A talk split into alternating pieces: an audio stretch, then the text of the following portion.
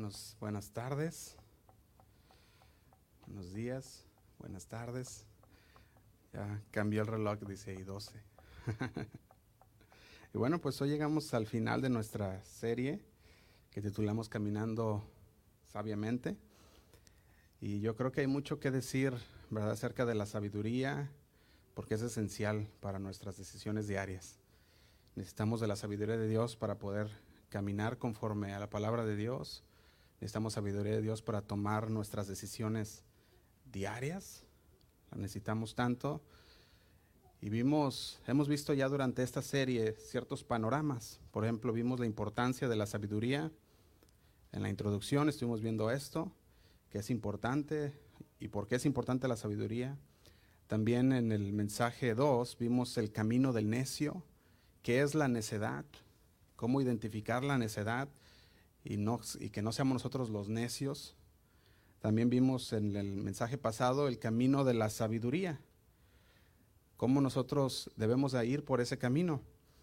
Y hoy, primeramente Dios, quiero hablar acerca de, acerca de la sabiduría en las relaciones. ¿Cuántos saben que necesitamos sabiduría en nuestras relaciones diarias? En las relaciones con nuestra pareja, en las relaciones con nuestra familia, ¿verdad? En las relaciones dentro del área laboral, ¿verdad? En muchas diferentes relaciones que nosotros tenemos diariamente necesitamos la sabiduría de Dios. Y le invito a que abra conmigo su Biblia en Proverbios 13, versículo 20. Proverbios 13, versículo 20. Antes de hacer una oración, vamos a, a leer este versículo. Y dice así. Dice, el que anda con sabios, ¿qué dice? Sabio será mas el que se junta con necios será quebrantado. Vamos a hacer una oración. Señor, te damos gracias por tu palabra. Sabemos, Señor, que tú tienes una palabra para nosotros en este día. Queremos disponer nuestro corazón, Señor, para escuchar tu voz. Queremos reconocerla, Señor. Queremos también, Señor, que esa palabra caiga en una tierra preparada, Señor. Una tierra en la cual hemos trabajado, Señor, en nuestro corazón para implantar esa palabra en nuestro corazón, Señor, y que esa palabra no solamente se quede en palabras, sino que se que dé fruto, Señor, que se convierta en obras, Señor, en nuestras vidas. Ayúdanos, Señor, a poder discernir, a poder entender, a poder sabiamente, Señor, decidir nuestras relaciones diarias, Padre. Te damos gracias, Señor, y nos ponemos en tus manos. Ayúdanos, Señor. En nombre de Cristo Jesús. Amén. Y amén. No sé cuántos de ustedes hayan escuchado frases como la siguiente. Dime con quién andas y te diré quién eres, ¿verdad? Hay otra frase que dice, quien con lobos anda, aullar se, se enseña, ¿verdad?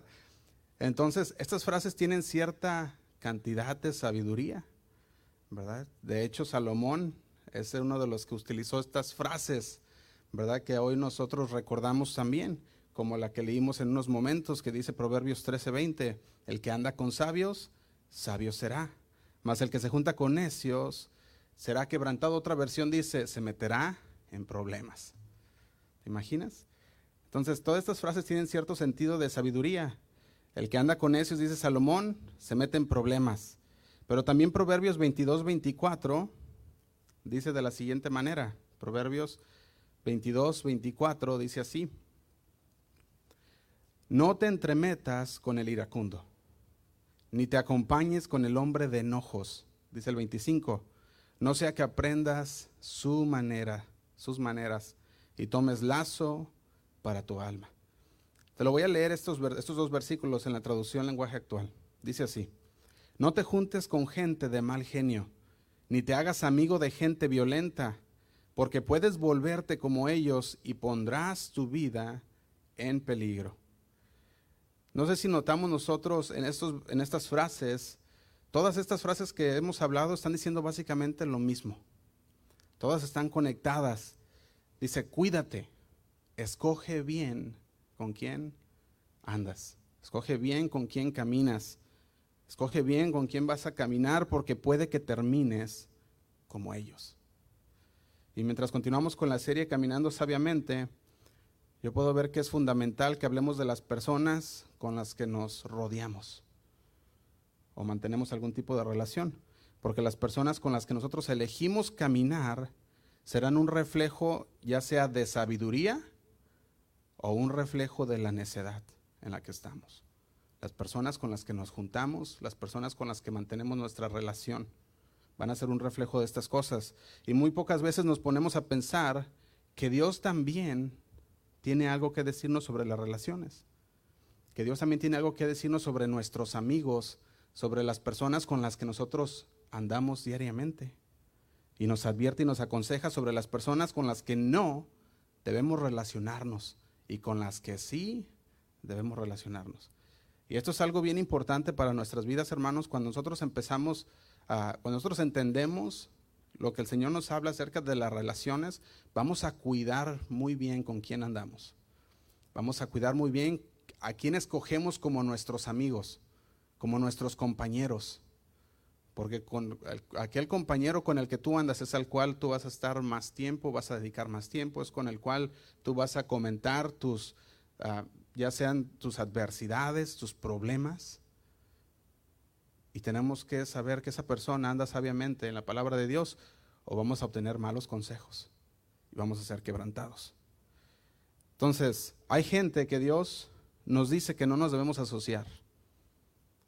Dice, no te asocies con ellos para nada. Y con otros nos aconseja diciendo, no te los hagas buenos amigos. No te los hagas tus mejores amigos. Y con otros también nos dice el Señor, apártate de ellos o mantén distancia. Y todas estas líneas que Dios nos da son para, para podernos, uh, no es para ponernos un límite o no es para mantenernos uh, sin amistades, sino que es para nuestra propia protección. El Señor no lo dice, es por tu bien, es por tu protección. Fíjate, todas esas líneas que Dios nos da son gobernadas por la verdad de la Biblia y por la sabiduría de Dios. Entonces, el día de hoy vamos a ver dos principios fundamentales sobre las cuales la sabiduría en las relaciones es fundamental. Y vamos a verlo de parte de las escrituras. Ahora le voy a dar los dos principios y después vamos a desglosar cada uno de estos dos principios. El principio número uno que la Biblia nos da es este. Entre más cerca están las personas de ti, mayor la influencia que ellos tienen en ti. Entre más cerca están las personas de ti, mayor es la influencia que ellos tienen en ti. Y por eso, hermanos, tenemos que ser sabios para decidir con quiénes vamos a rodear, quiénes van a ser nuestros compañeros. Y el principio número dos es este. Cuando las relaciones no están filtradas bajo el filtro de la palabra de Dios o de la Biblia, nosotros, y aquí puedo subrayar yo, nosotros mismos nos removemos de la protección de Dios. Cuando nosotros no ponemos nuestras amistades bajo el filtro de la palabra de Dios, nosotros mismos nos removemos de la protección de Dios. Ahora sí que tenemos como ese, le llaman ese pareaguas de protección que Dios nos da. Esta es la protección. Pero cuando tú te sales cuando tú buscas amistades que no son de Dios, que no están bajo el filtro de la palabra de Dios, nos estamos, estamos corriendo peligro, porque estamos fuera de la protección que Dios nos da. Y eso es bien importante que, que entendamos. Ahora, es mucho, muy importante que entendamos que Dios nos da mandamientos con el propósito no de limitarnos, sino de protegernos. Amén. Y esos, fíjate, yo me gusta cuando a veces escucho los amén porque yo ya más o menos ya entiendo el, tono del amén. Y veo cuando el amén es un amén que, que, de veras él entendió o hay otros que también un amén así como que no lo entendí, pero amén. ¿Verdad? Pero fíjate, entonces Dios nos da ciertos mandamientos, o más bien sus mandamientos son para nuestra protección son para que nosotros podamos llevar un caminar sabio en el Señor. Entonces, si un creyente rehúsa escuchar la voz de Dios, ¿qué va a pasar? Se está saliendo de la voluntad de Dios. Él mismo se está removiendo del diseño que Dios creó para proteger a esa persona. Entonces sus mandamientos dijimos es para protegernos, es para llevarnos a caminar sabiamente. Entonces, cuando nosotros nos salimos de esa protección, andamos en nuestras propias fuerzas. Andamos en lo que nosotros creemos que es sabio, o como la Biblia le llama, nuestra propia prudencia, que nos dice, no te dejes llevar, no te guíes en tu propia prudencia. Nos dejamos llevar. Y este es el mensaje que es importante para que nosotros pongamos mucha atención, porque el Señor nos empieza a revelar una línea divisora, y que para muchos es una línea muy delgada, la cual si no prestas atención a lo que la palabra nos habla sobre nuestras relaciones, podemos cruzar esa línea muy fácil y encontrarnos en problemas. Por eso es el principio número uno. Entre más cerca estés, entre más cerca están las personas de ti, mayor la, la, influencia que ellos tienen en ti. Y este principio lo podemos encontrar alrededor de toda la palabra de Dios. En toda la palabra lo podemos encontrar, pero quisiera que viéramos uno más específicamente que se encuentra en la carta de Gálatas. Si vas a tu Biblia, a la carta de Gálatas, podemos ver un ejemplo muy claro de un cristiano maduro que se dejó llevar por la influencia de personas que estaban muy cerca de él. Se dejó influenciar por las personas que estaban cerca. ¿Y qué pasó? Afectó su manera de pensar, su manera de actuar y aún la forma en la que funcionaba dentro del cuerpo de la iglesia por juntarse con personas que tenían otro otro pensamiento. Vamos a ver Gálatas 2. Y antes de leer quisiera dar un poco de contexto para poderlo entender un poco mejor. Entonces, aquí vemos a Pedro. Pedro que era un apóstol enviado principalmente a quienes? A los judíos, ¿verdad? Pedro era enviado principalmente a los judíos. Ahora, el apóstol Pablo, ¿a quién era enviado? A los gentiles, ¿verdad? Entonces, podemos ver nosotros al apóstol Pedro, enviado precisamente para los judíos. El apóstol Pablo era enviado primordialmente a los gentiles y los dos están en el mismo equipo, aunque cada uno tiene ah, un, destino, ah, una misión diferente, uno para los judíos, otro para los gentiles, los dos están bajo el mismo equipo. Los dos son enviados con un mismo mensaje, que es la salvación. Y el mensaje es, la salvación es por gracia es por fe y por fe solamente en quién? En Jesús. Ese es el mensaje central que llevaba Pedro y que llevaba Pablo. El mismo mensaje. Pero vamos a ver qué pasa. Vemos que los dos tienen el mismo mensaje, pero cada, cada uno de ellos iba para diferentes personas. Ahora, Pedro se juntaba con un grupo llamado ¿qué? Los judaizantes. Fíjate qué interesante. Pedro se empezaba ya a juntar con un grupo llamado los judaizantes. Ahora, este grupo estaba empezando a influenciar en la vida de Pedro.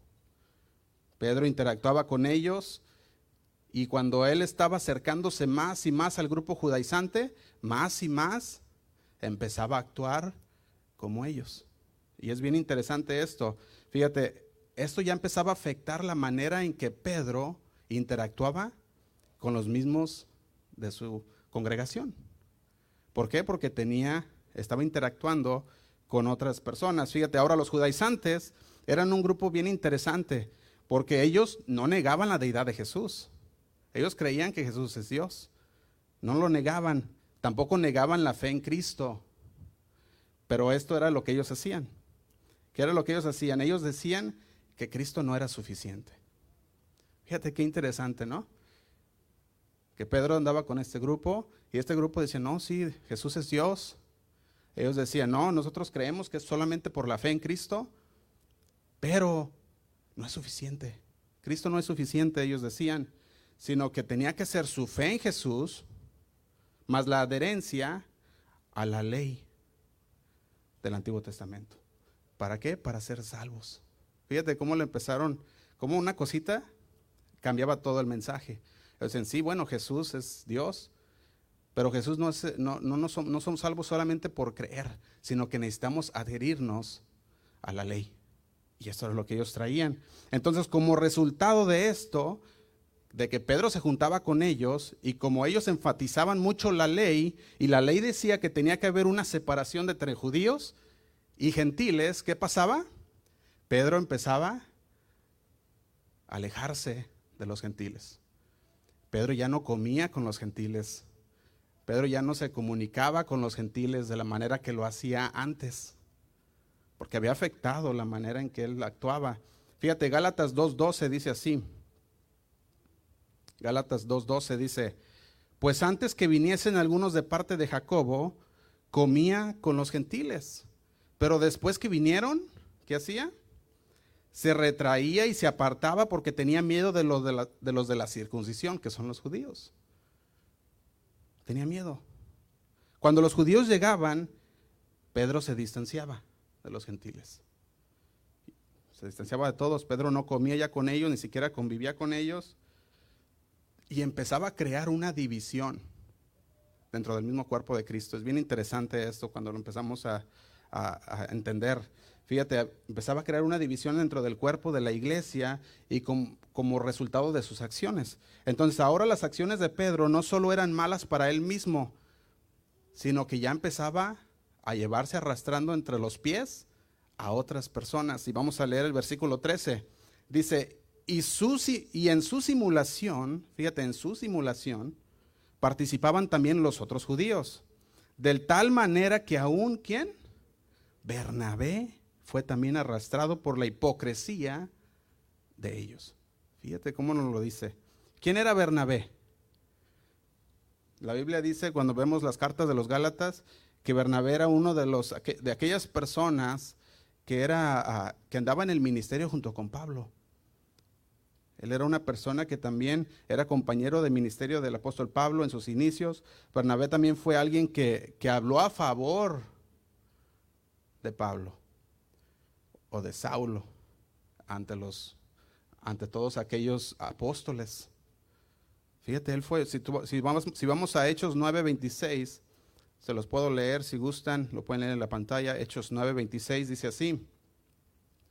Cuando llegó a Jerusalén, trataba de juntarse con, con los discípulos. Aquí está hablando de Pablo o de Saulo. Cuando él llegó a Jerusalén, él trataba de juntarse con los discípulos, pero todos le tenían miedo, no creyendo que fuese discípulo. Y dice el 27, entonces Bernabé, tomándole, tomando a quién?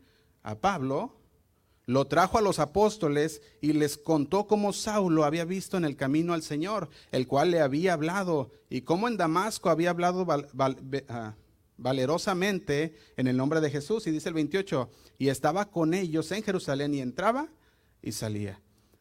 Por medio de Bernabé, Pablo es acercado a los apóstoles. Bernabé era una persona que era una persona que los apóstoles también confiaban en él, era una persona en la cual ayudó mucho, fue uno de los enviados junto con Pablo en ese ministerio de llevar la palabra a los gentiles. Ahora, cuando, cuando volvemos al, texto de Gálatas 2.13, fíjate lo que dice, de tal manera que aún Bernabé, aquel que había llevado junto con Pablo la palabra a los gentiles, ahora estaba también sido arrastrado por la hipocresía de aquellos judíos. Y junto con ellos el apóstol Pedro. Fíjate qué interesante. Ahora, entre más se acercaba Pedro a los judaizantes, más que se hacía como ellos.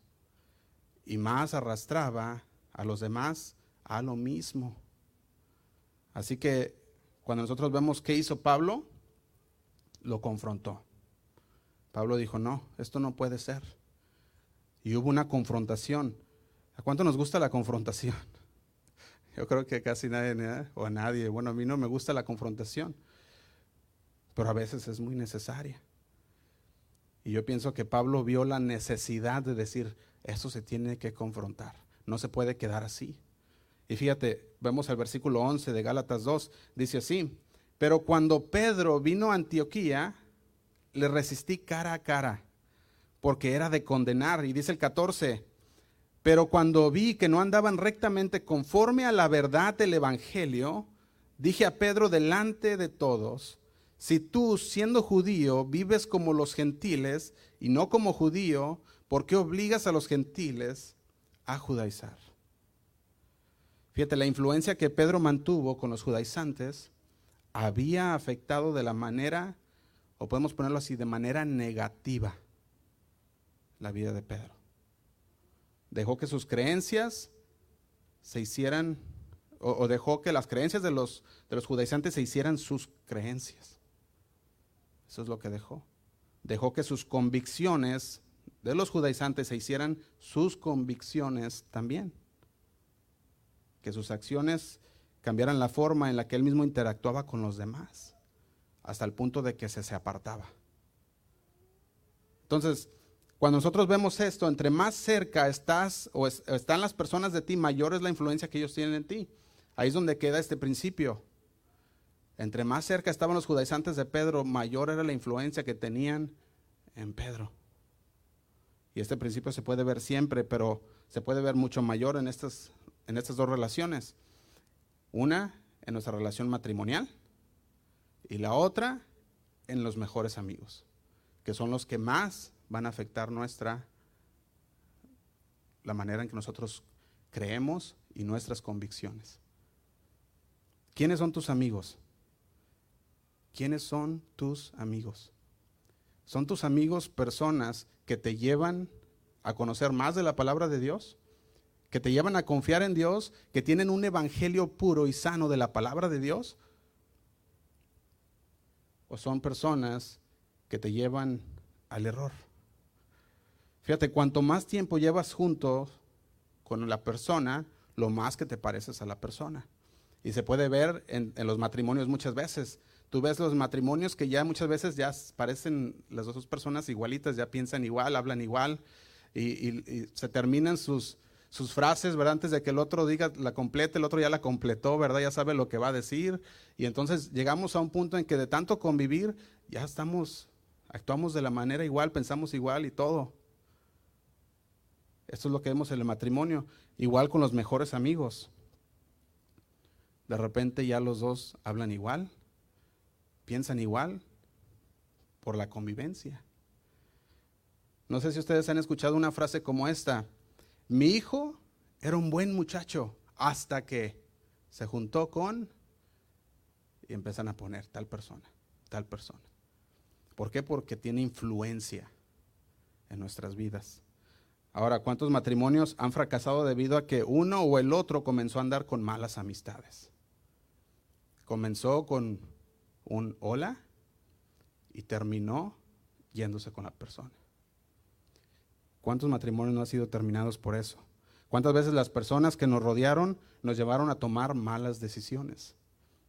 Porque confiamos en ellos y porque, y porque pedimos un consejo a una persona que no estaba bajo la sabiduría de Dios, que no estaba bajo el filtro de la palabra de Dios. Y cuando agarramos ese consejo y lo tomamos y lo pusimos en práctica, tronamos. Porque no era el consejo sabio de Dios. Proverbios 13:20, Salomón nos dice así, el que anda con sabio, sabio será, mas el que se junta con necio será quebrantado. Fíjate, es mucho más fácil para un necio llevarte a su nivel que para ti subirlos a tu nivel. Es mucho más fácil. Y eso nos lleva al principio número dos. Cuando las relaciones no están filtradas bajo el filtro de la palabra de Dios, nosotros nosotros mismos nos removemos de la protección de Dios o de la protección que Dios diseñó para nosotros. Nosotros mismos, Dios no te quita la protección, tú solo la rechazas. Cuando brincas el muro o el cerco protector. Cuando nosotros decimos, no queremos estar encerrados bajo este cerco y lo brincamos, nos damos la sorpresa que no era un cerco, sino que era una muralla protectora para que no cayéramos. ¿Cuáles son esas verdades que Dios nos da para nuestra seguridad? Yo veía dos palabras que Dios ha tratado conmigo por ya unos años, y estas dos palabras, la primera es seguridad y la segunda es sumisión. Seguridad y sumisión, ¿a qué? A su palabra. Fíjate, la palabra nos enseña que nos, ah, que nos apartemos de un tipo de gente. Eso nos enseña. A lo mejor suena medio raro, a lo mejor tú dices, Ay, ¿cómo nos tenemos que apartar de este tipo de gente? No, Dios es amor, Dios eh, quiere a todos, ¿verdad? Y no es posible que el Señor nos pueda exigir que nos apartemos. Algún despistado puede decirlo de esta manera. Pero la palabra dice, sí, que amemos a todos, pero también la palabra nos dice, ten cuidado con estas personas, aléjate de estas personas, apártate de estas personas. Y hoy vamos a ver qué es lo que su palabra nos dice.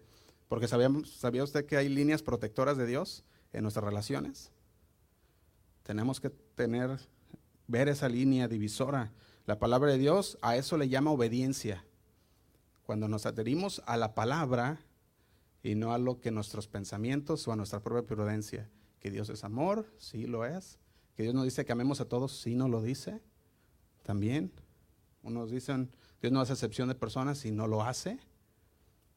Pero el Señor dice, por tu protección, aléjate de estos, apártate de estos. Por tu bien.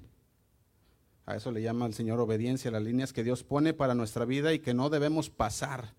A eso es lo que le llama la palabra de Dios, caminar sabiamente. Cuando podemos detectar la línea divisora y nos mantenemos en esa línea.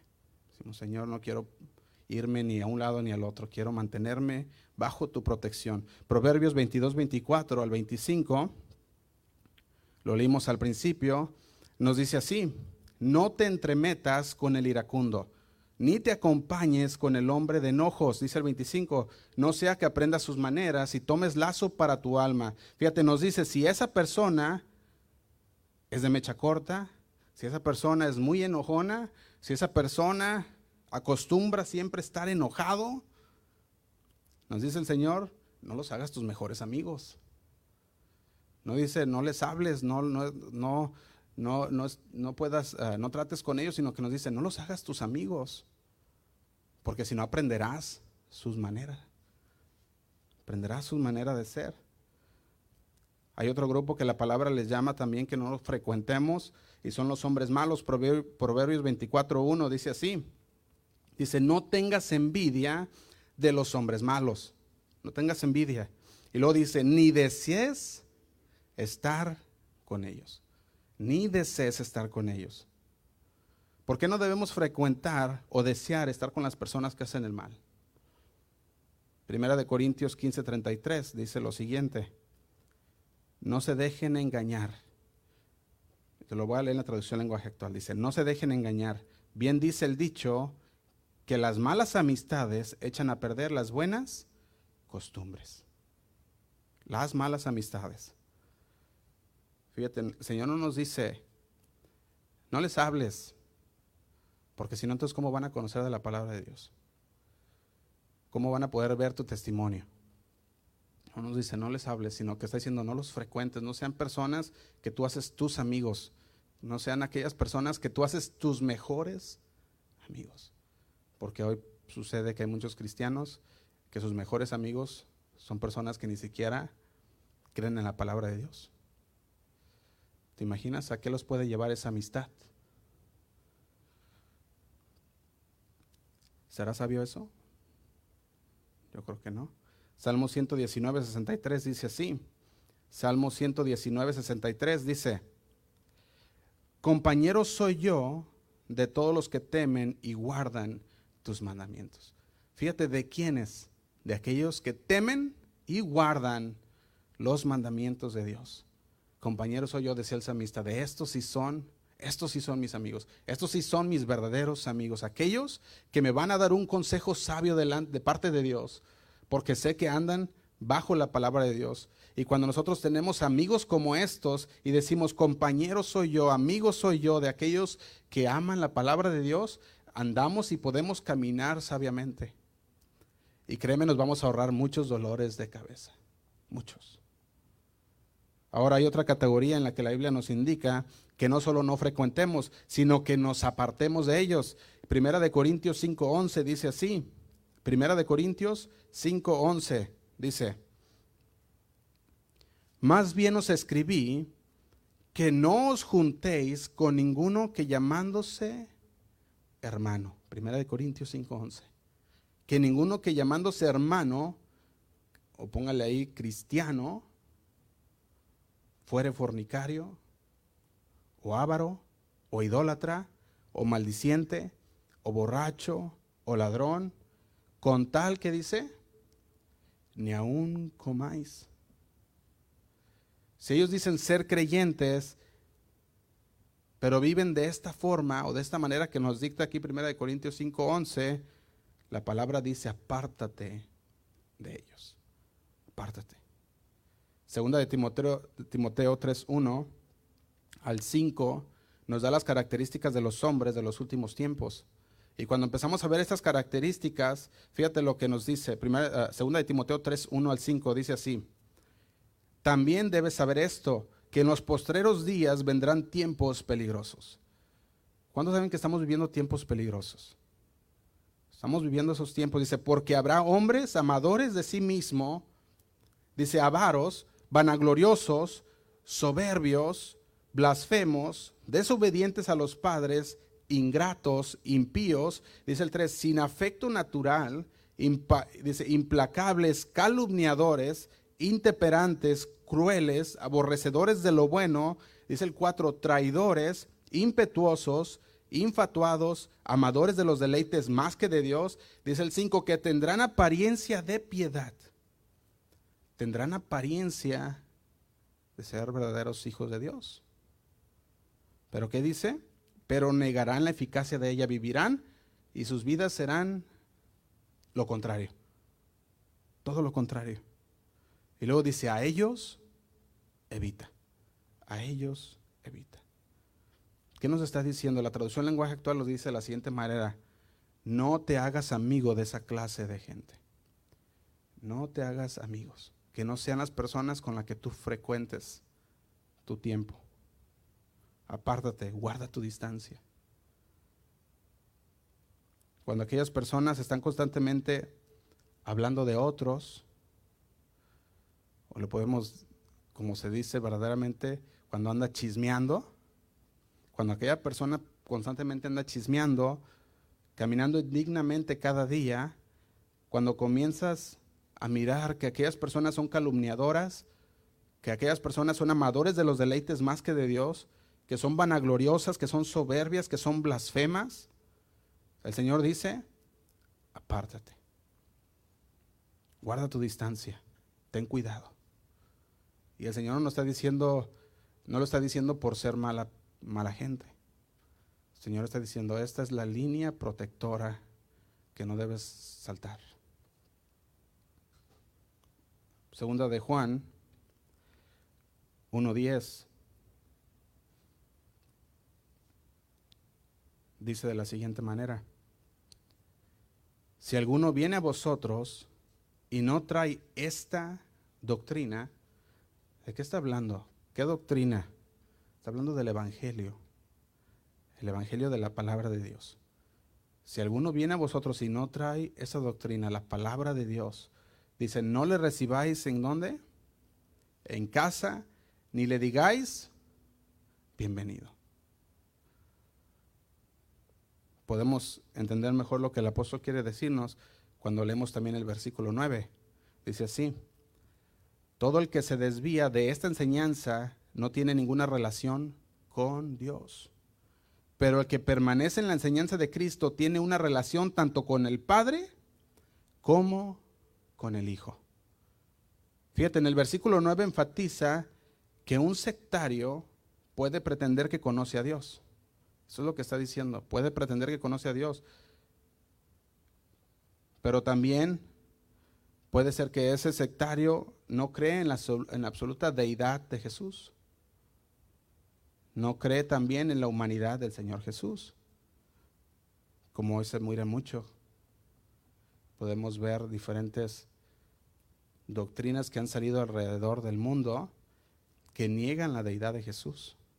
Jesús no es un Dios, dicen. Jesús fue un maestro, fue un iluminado. Entre ellos están también los testigos de Jehová. Ellos no creen que Jesús, que Jesús es Dios. Ahora nosotros podemos ver eso también. Que cuando, cuando nos habla aquí la, la, palabra de Dios, nos está diciendo aquel que trae una doctrina diferente, que no se conforma a la palabra de Dios, que sino que ya tiene que traer revelaciones nuevas. Y esto está sucediendo, hermanos, hoy a un paso veloz. Mira, te voy a enseñar esta nueva revelación de, del apóstol no sé qué. Y mira este libro, este es el Nuevo Testamento, el segundo Nuevo Testamento. ¿A dónde saca? O otros ya, ya le ponen el otro testamento de Jesucristo.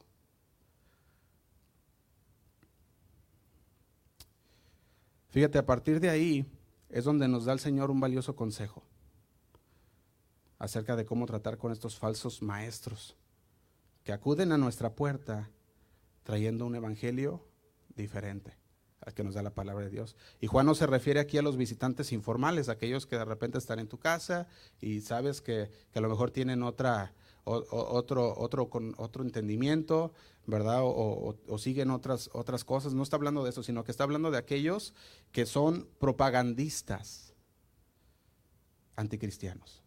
Esos son los que está hablando. Porque luego podemos llegar al extremo y decir, no, pues entonces aquel y aquel y aquel no debo de, ah, no lo va a dejar entrar ni a mi casa. Pero es muy diferente a lo que nos habla aquí. Aquí nos está hablando de un maestro, un propagandista que su, que su, ah, su finalidad es traerte y llevarte al error. Eso es lo que está hablando aquí. Fíjate, cuando nosotros vemos que su mensaje no es lo que dice Juan 14, 6, que nadie viene al Padre si no es por medio de Jesús, entonces es un evangelio diferente. A partir de ahí nos da el Señor ese consejo valioso, que deberíamos nosotros evitarlos, apartarnos. Deberíamos, dice ahí, uh, ¿qué, es lo que nos está diciendo en el versículo 10? Eh, dice, no lo recibáis en casa ni digáis bienvenido. Fíjate, la respuesta es que no debemos recibirles en casa, y aunque suene mal, la palabra lo dice así. Y se va más allá, dice hasta ni los saludes. Fíjate hasta, qué punto llega la palabra de Dios. No, pues es que falta de amor y que falta, tienes que hablar con ellos. La palabra nos dice de otra manera. No sé si a ustedes ah, les he contado, creo que les he contado ya alguna vez, que llegó un tiempo en que teníamos que entregar este local, ¿verdad? Y, y estuve buscando otro lugar donde pudiéramos reunirnos y vi una congregación anglosajona que no tenían ah, servicios los días que nosotros tenemos reunión. Y hablé con ellos. Les dije, fíjate que así está la situación, tenemos que entregar el local y, ocupamos un lugar donde podamos reunirnos y queremos ver si nos puedes, nos puedes rentar un, salón. Y, me, me, preguntó acerca de, la, de nuestra doctrina. Dice, ¿cuál es tu doctrina? Le dije, pues nosotros es la palabra de Dios, la Biblia. Y dice, pero ¿en qué crees? No, pues que creemos en Jesús, creemos en el Espíritu Santo, creemos en Dios Padre. Dice, no, estás mal. ¿Ya? Dije, a ver, a ver, dime, ¿verdad? ¿Cuál es, cuál es tu doctrina? Y dice, nosotros creemos que solo hay un Dios. Dije, nosotros también. Dice, no, pero nosotros creemos en que solamente Jesús es Dios.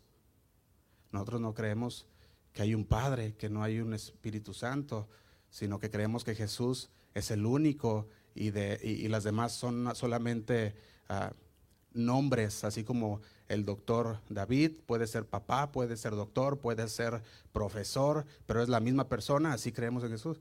Le dije, pues la Biblia no habla de eso. Ciertamente la Biblia no dice la palabra Trinidad, pero la Biblia nos da la implicación de las tres personas. Y poníamos, por ejemplo, qué pasa cuando el Padre habló desde el cielo y dijo, este es mi Hijo amado. ¿Es Jesús mismo el que está hablando? Sí, dicen ellos. Y me dijo una cosa, me dijo, ¿qué tal si hacemos un estudio bíblico y exponemos bíblicamente qué es lo que la palabra dice? Y me agradó, dije, dije, está bien, dice, y si vemos que lo que me estás diciendo es verdad, dice, no te rento, te lo presto. Dije, bueno, como está bien. Y fue un día, abrimos la, abrí la palabra de Dios, empezamos a, platicar y él abrió otro libro que dije, ¿y ese libro de qué es? No, es que este es el libro, es del apóstol este y que pues, ahí nos revela bien la palabra de Dios. Y bueno, pues ya empezamos mal. Vamos a hablar de la palabra de Dios, vamos a hablar de la revelación del apóstol que tú tienes, que tú quieres hablar. Total, ¿verdad? Después de, después de haber dialogado con la persona una y dos veces, llegamos, llegué a la conclusión que esa persona no tenía ninguna intención de escuchar argumentos bíblicos, sino que quería convencer sus convicciones. Quería imponer sus convicciones. Y ahí tuvimos que decir, ¿sabes qué? No se puede. Y fíjate, y Dios tan bueno que el Señor de este lugar nos dijo, no, síganle. Nos dijo, pueden, pueden quedarse en este lugar. Y, gracias a Dios estamos aquí hoy en día. ¿Verdad? Pero puedo, puedo ver yo una cosa aquí, que muchas veces vamos a tener personas como esta que van a querer no a venir a conocer lo que la palabra de Dios dice, sino a querer imponer sus convicciones, a querer imponer sus puntos de vista que son antibíblicos. Y si no estás preparado en la palabra de Dios, vas a caer en sus juegos y vas a ser arrastrado por lo que ellos tienen que decir. Ahora, la palabra que nos habla aquí se aplica a alguien que es un falso maestro. Y si nosotros prestamos atención a lo que ellos nos están diciendo, eso es deslealtad a Cristo. ¿O no? Es lealtad a Cristo. Establecer amistades con las personas que son enemigas del Evangelio, eso es, ¿qué? Deslealtad a Cristo. Esa es lealtad. Ahora es importante entender que esos versículos, dijimos, no se aplican, a, son, son aplicables a los maestros, aquellos que vienen con el propósito de poner o imponer esas creencias. Fíjate, Romanos 16, 17 dice así. Romanos 16, 17 al 18, se los voy a leer, dice así.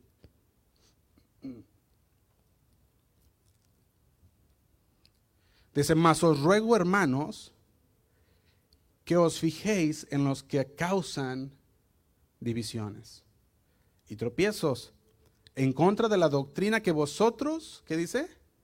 Habéis aprendido. Y luego nos habla bien claramente, ¿qué nos dice?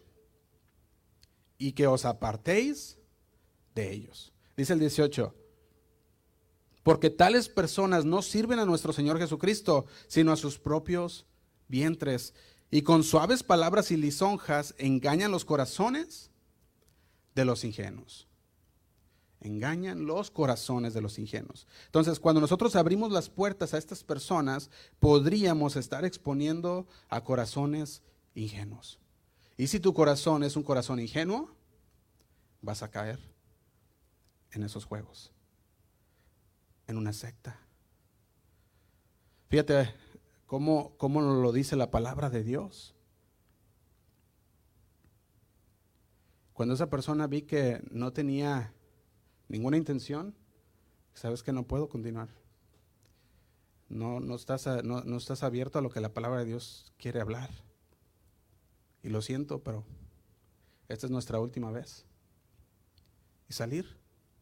Y eso es lo que nos llama a hacer la palabra de Dios. Fíjate, la orden de Dios es, apártate de ellos. Es una orden.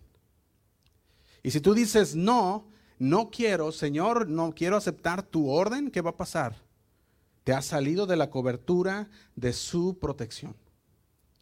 ¿Cuántos quieren salirse de la cobertura de su protección? Nadie, ¿verdad? Yo no veo ninguna mano levantada diciendo yo, yo. Entonces, sigamos las órdenes que Dios nos da. Vamos a ir a Tito 3.10. Tito 3.10. Fíjate lo que dice también aquí.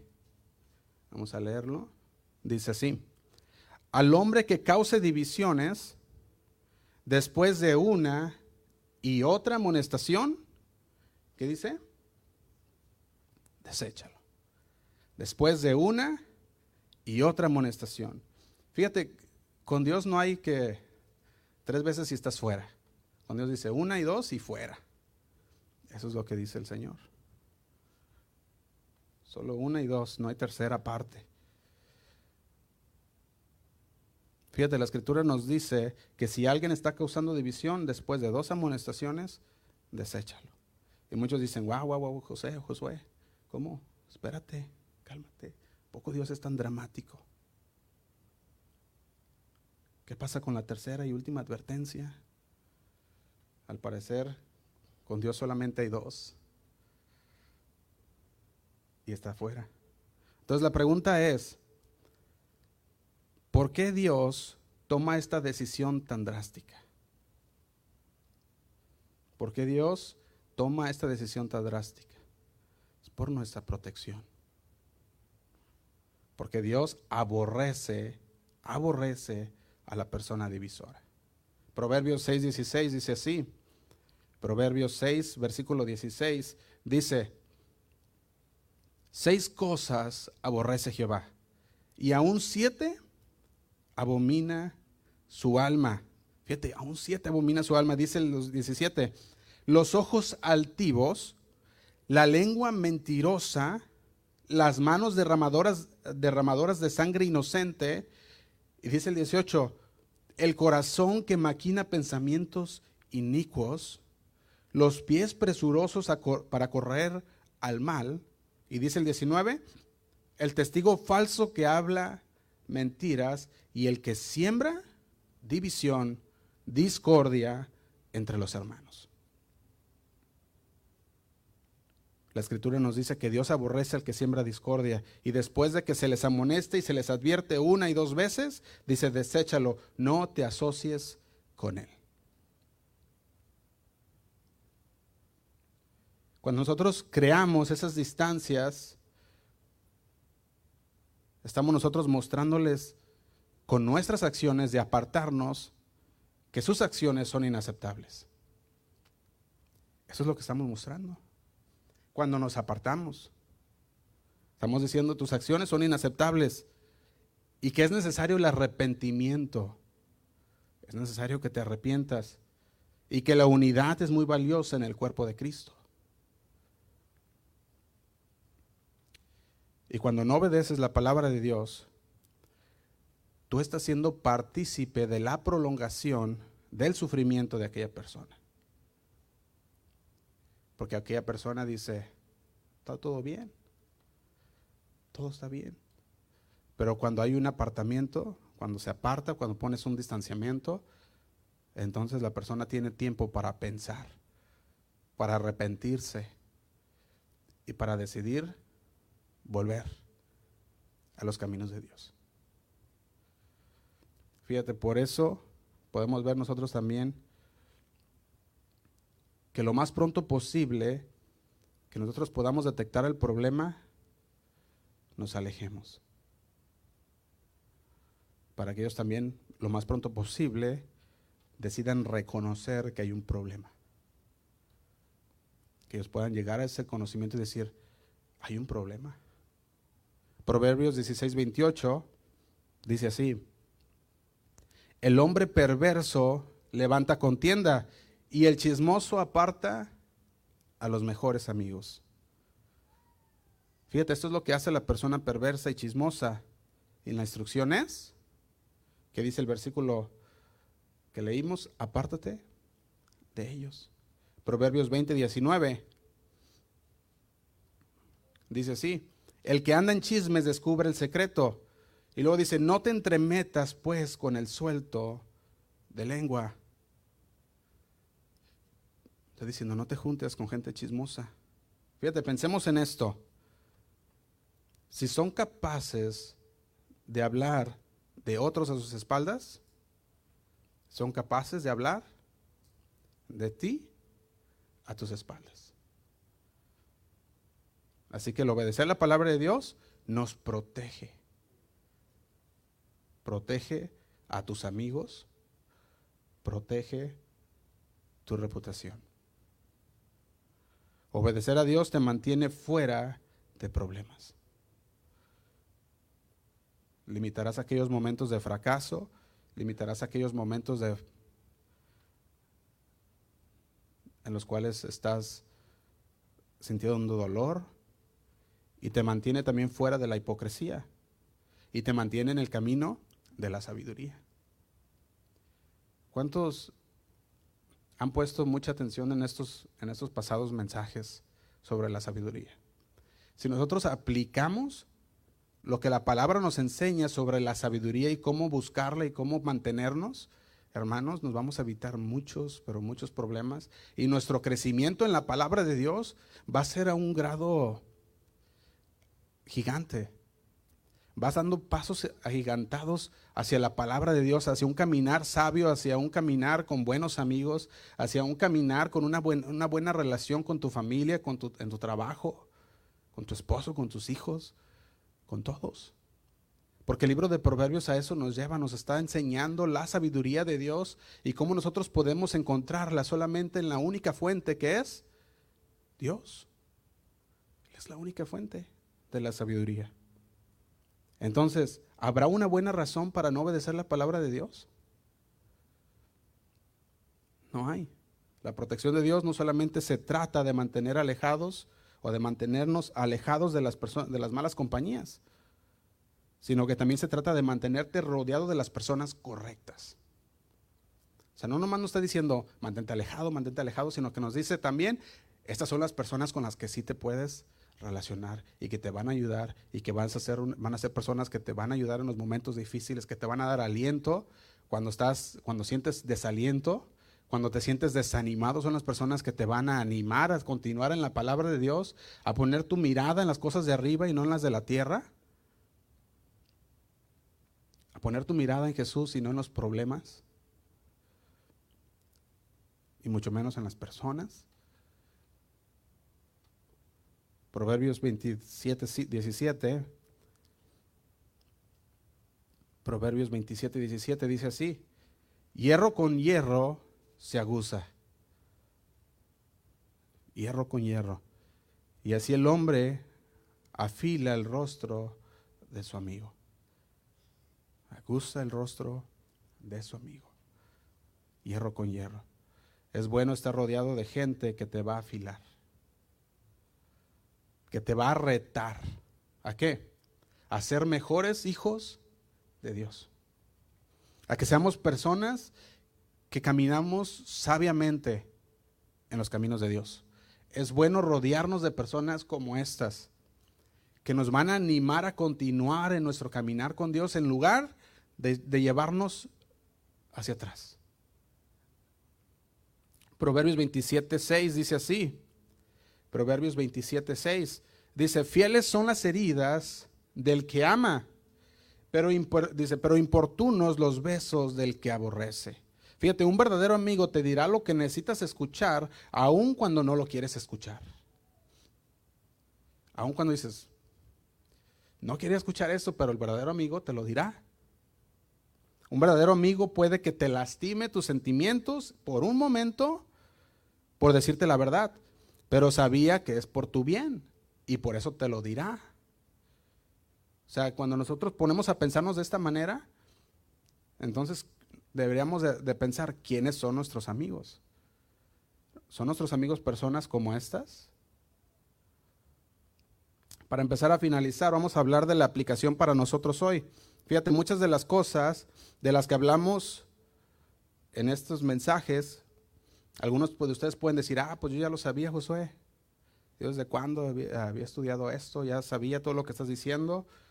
Pero pudiera ser también que mientras veías la lista que revisamos, tú dijeras, Josué, la verdad, o sea, tocaste una parte que, que necesitaba que me dijeran. A lo mejor tú dices, yo es que yo tengo familiares así, o a lo mejor tú puedes decir, hasta mi esposa es así, mi esposo es así, mi mejor amigo es así, y ahora por la palabra de Dios veo que dice que la persona no la debemos de frecuentar, que tenemos que mantener nuestra distancia, y dices, ¿qué hago? ¿Qué hago si ya estoy en, si ya estoy en esto? ¿Qué hago si ya me metí en este problema? ¿Qué hago si ya estoy en esta relación? Ora a Dios. Ora a Dios. Fíjate, no estamos hablando de que, de que tengas que cortar una relación. Estamos hablando de que el Señor, si ya estás dentro de esa relación, el Señor te va a dar la sabiduría para poder pasar esa situación. Él te va a dar esa sabiduría.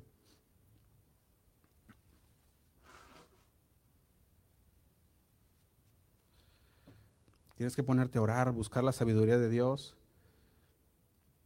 Que el Señor sea el que te dé la sabiduría en esa situación. Ora a Dios y pídele que te revele cómo quieres que prosigas.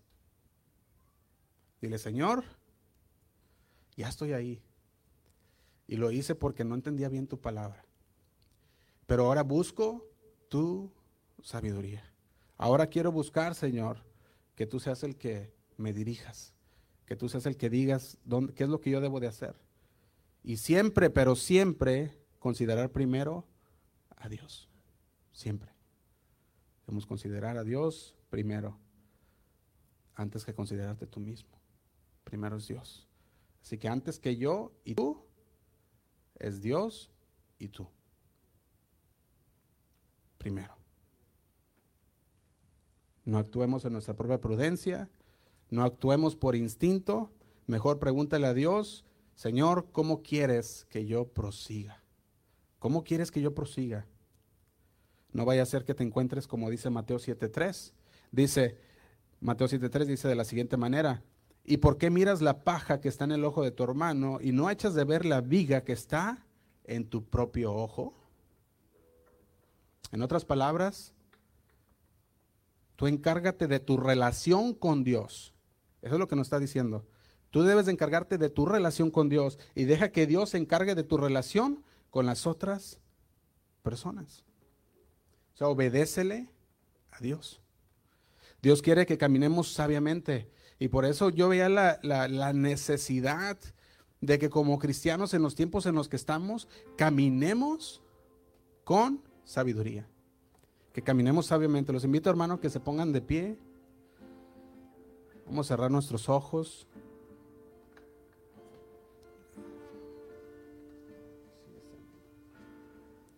Gracias, Señor. El Señor quiere que nosotros caminemos sabiamente, que nosotros caminemos con sabiduría.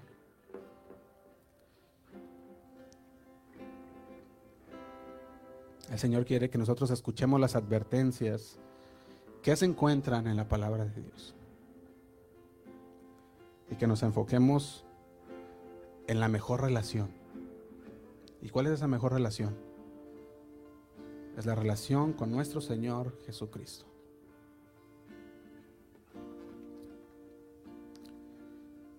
todo lo que Dios ha, dicho, todo lo que Dios ha decidido se hará en tu vida. Y lo hará dentro de tu relación que tú tienes con Él. Lo hará dentro de esa relación.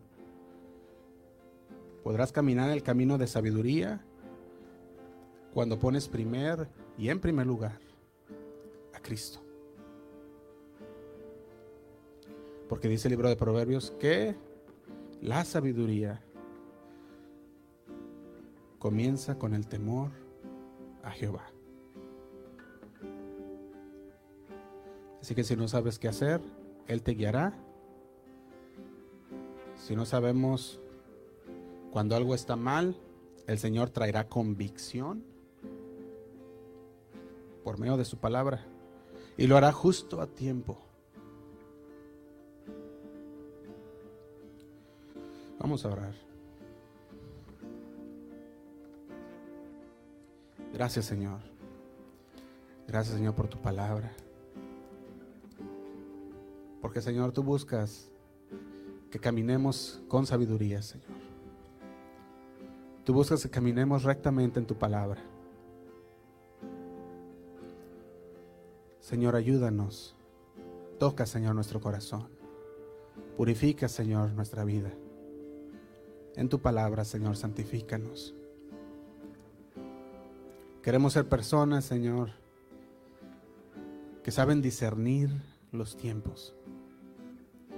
Personas que, que reconocemos, Señor, que necesitamos más y más de ti cada día para poder tomar buenas decisiones, para poder rodearnos de las personas correctas, para poder alejarnos y apartarnos de aquellas personas que tú nos dices no frecuentes.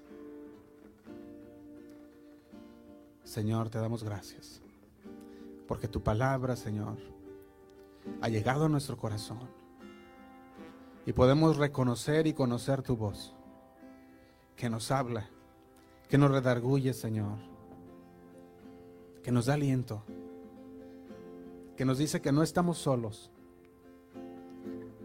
sino que estamos contigo, Señor, que tú estás con nosotros. En cada paso que damos, Señor, tú estás ahí. Te damos gracias, Padre. Te pedimos que tú seas, Señor, el que sigas sigas llenándonos de sabiduría, que tú sigas dándonos buen consejo por medio de tu palabra, Señor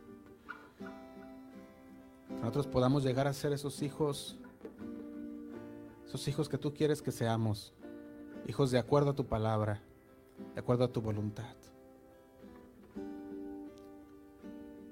Te damos gracias, Señor.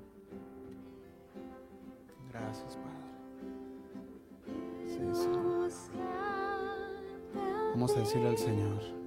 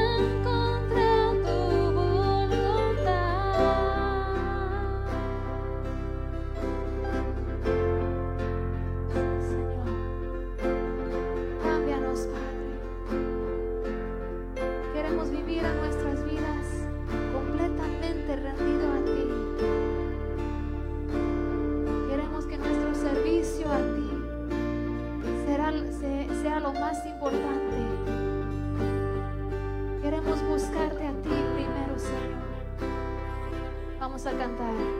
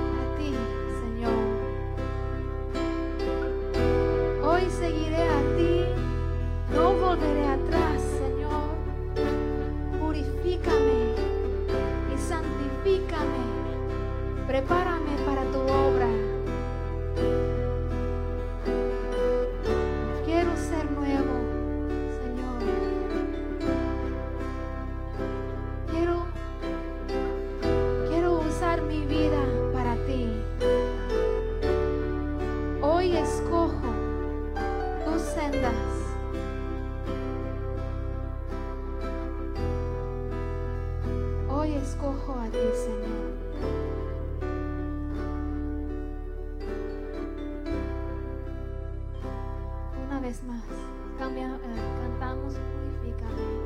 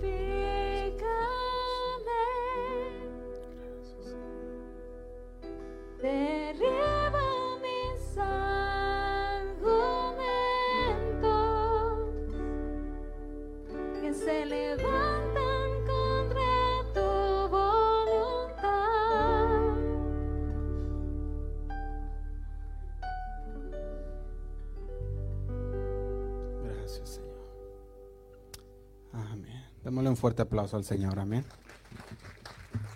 Gracias. Que el Señor les bendiga, hermanos.